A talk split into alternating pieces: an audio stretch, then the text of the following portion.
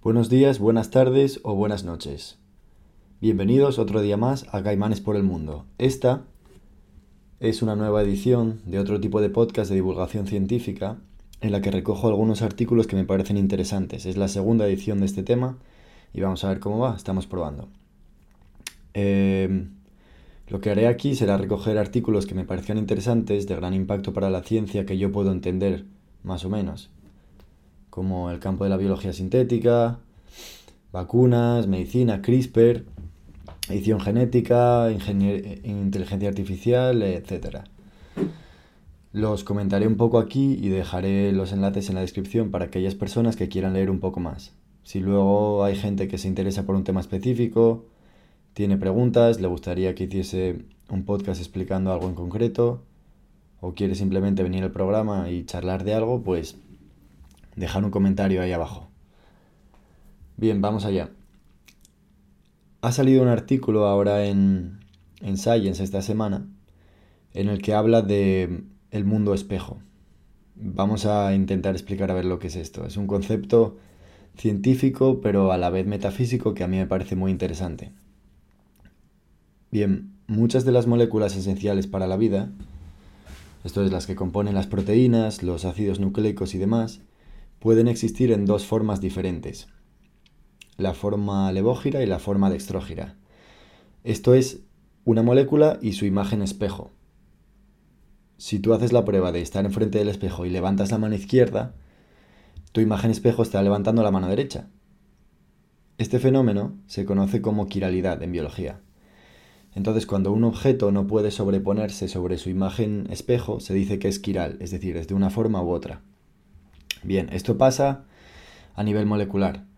Las proteínas, los ácidos nucleicos, el ADN y el ARN son quirales, existen en una u otra forma, pero no en las dos. Los aminoácidos, que son las unidades de las proteínas, existen en la forma izquierda o levógira, y el ADN y el ARN son destrógiros, la forma derecha. Este fenómeno de la quiralidad en biología no se sabe muy bien por qué existe y si de verdad es necesario, pero lo que sí está claro es que la biología discrimina o diferencia fácilmente las moléculas con quiralidades diferentes.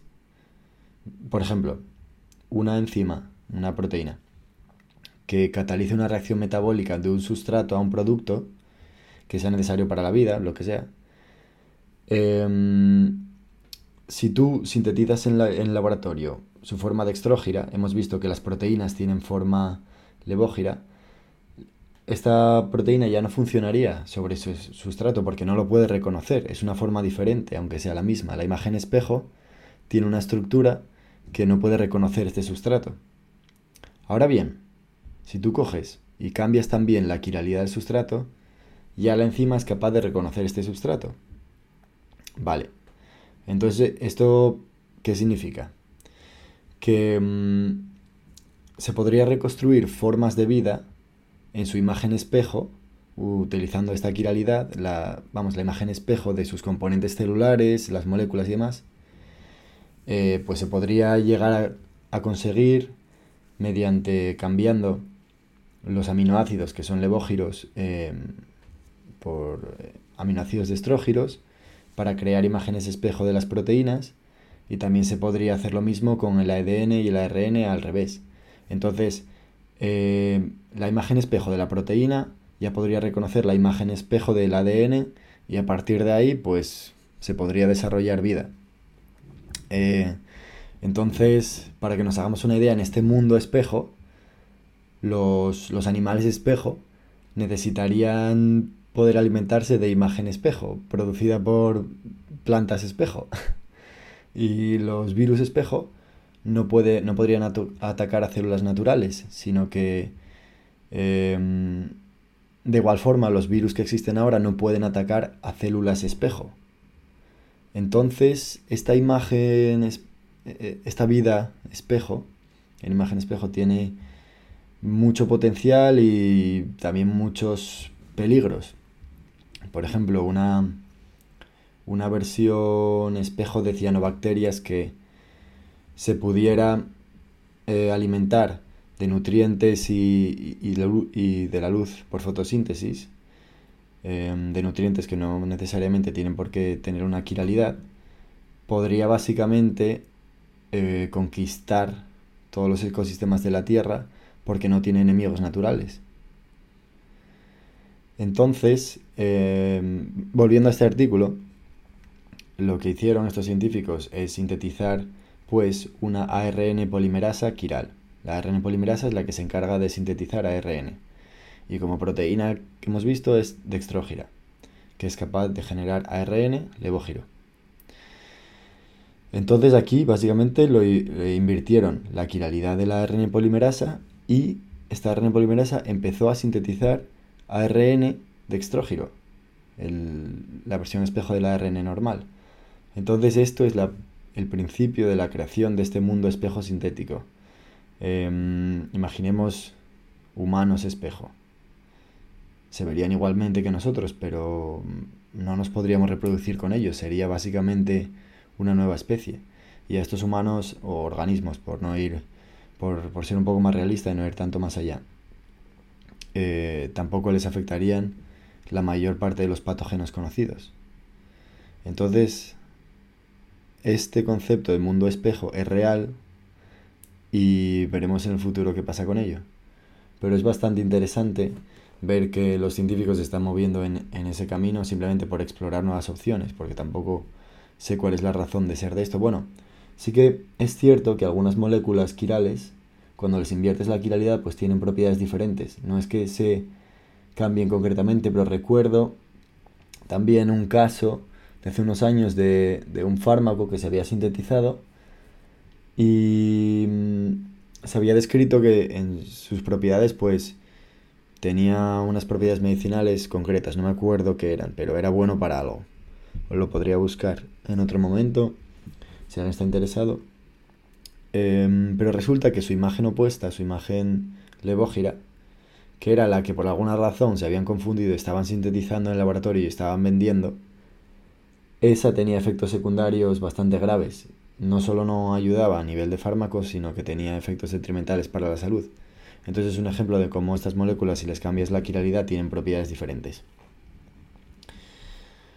Em, moviéndonos a, a, otro artículo interesante que he visto en el BioArchive.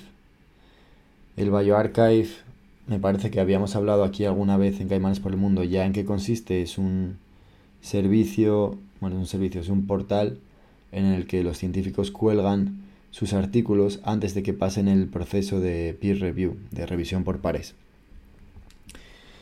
Em, entonces, bueno,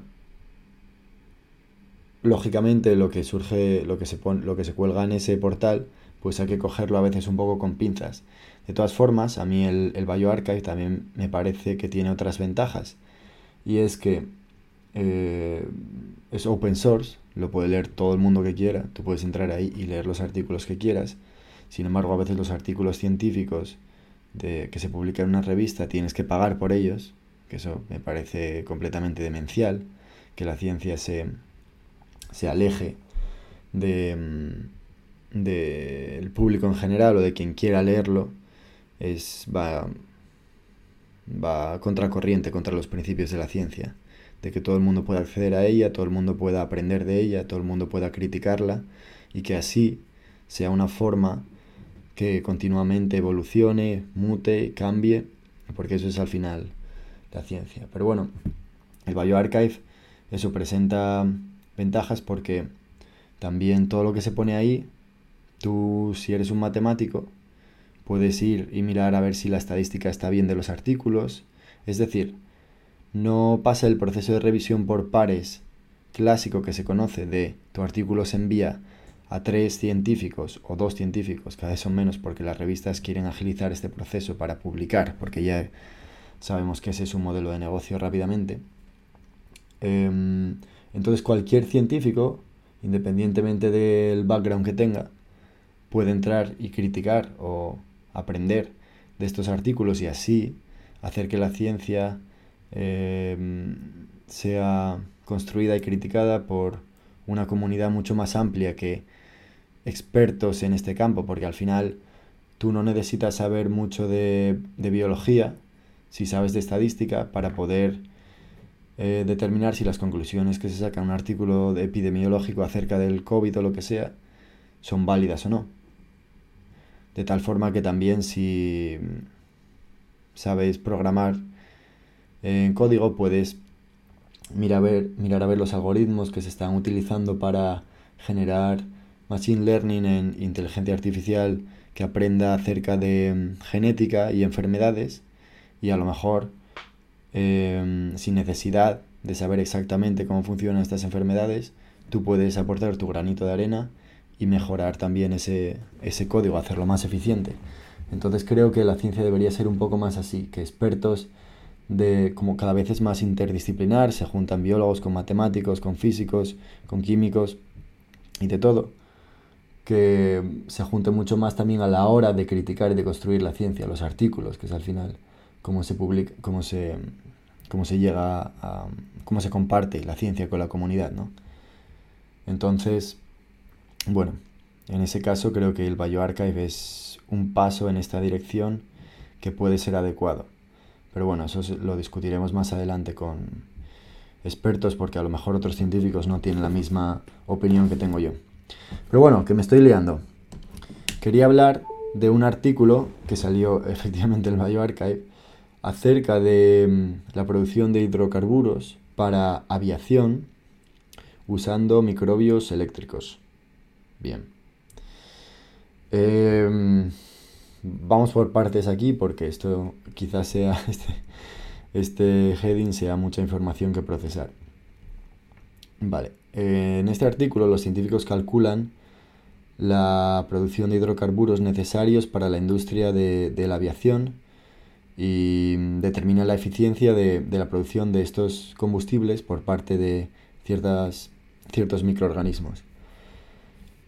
Em, vamos a ver, a pesar de que esta industria, la industria de la aviación, solo supone un, creo que es 2,4% de las emisiones antropogénicas, para el que no haya ido a clase de lengua, esto es por parte de los seres humanos, emisiones de CO2.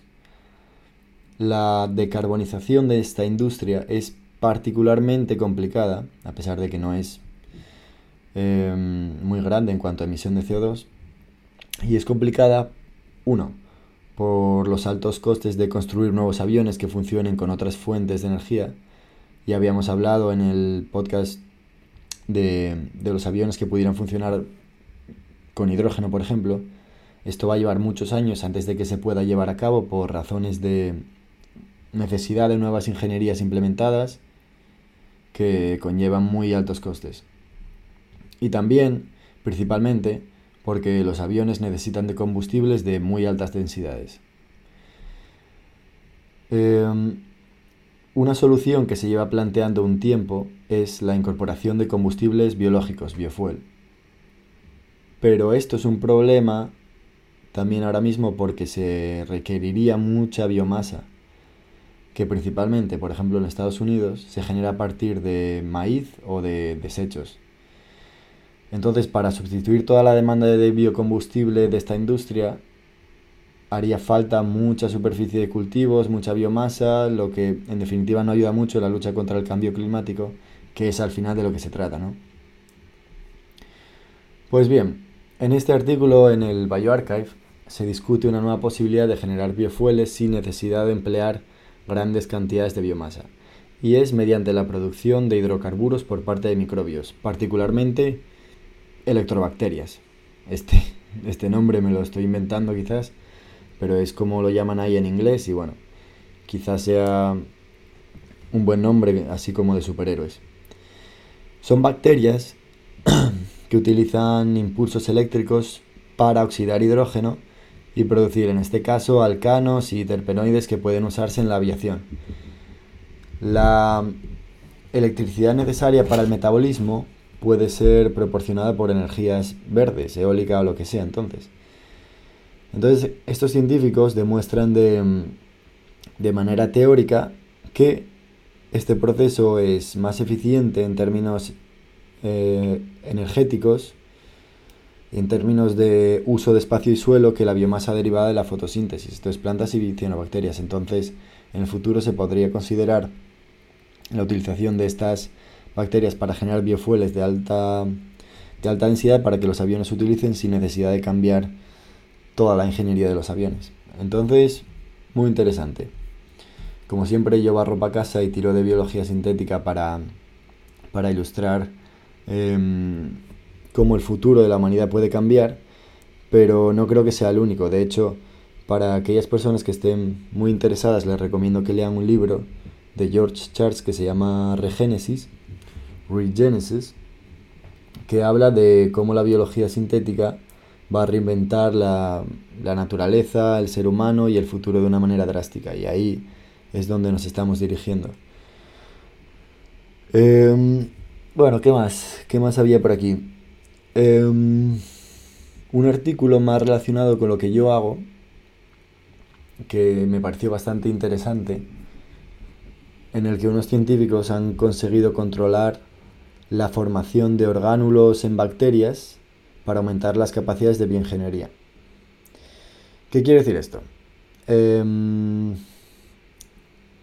ellos han conseguido utilizar ARNs que son producidos por la propia célula para que se organicen dentro de la propia bacteria de una forma programable, es decir, cuando tú a la bacteria le mandes, le mandes cierta señal, empieza a producir estos ARNs que se agregan unos con otros para formar compartimentos dentro de la célula con propiedades físicas diferentes como si fueran ciertas gotas de agua dentro de la célula, separadas del resto.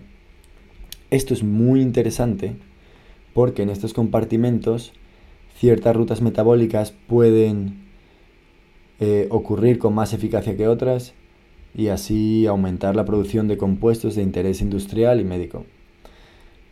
Me parece la Dios, me parece que la ingeniería biológica está avanzando a pasos agigantados cuando ya podemos hacer que las bacterias creen orgánulos dentro de ellas con propiedades diferentes de manera programable. Muy, muy, muy interesante.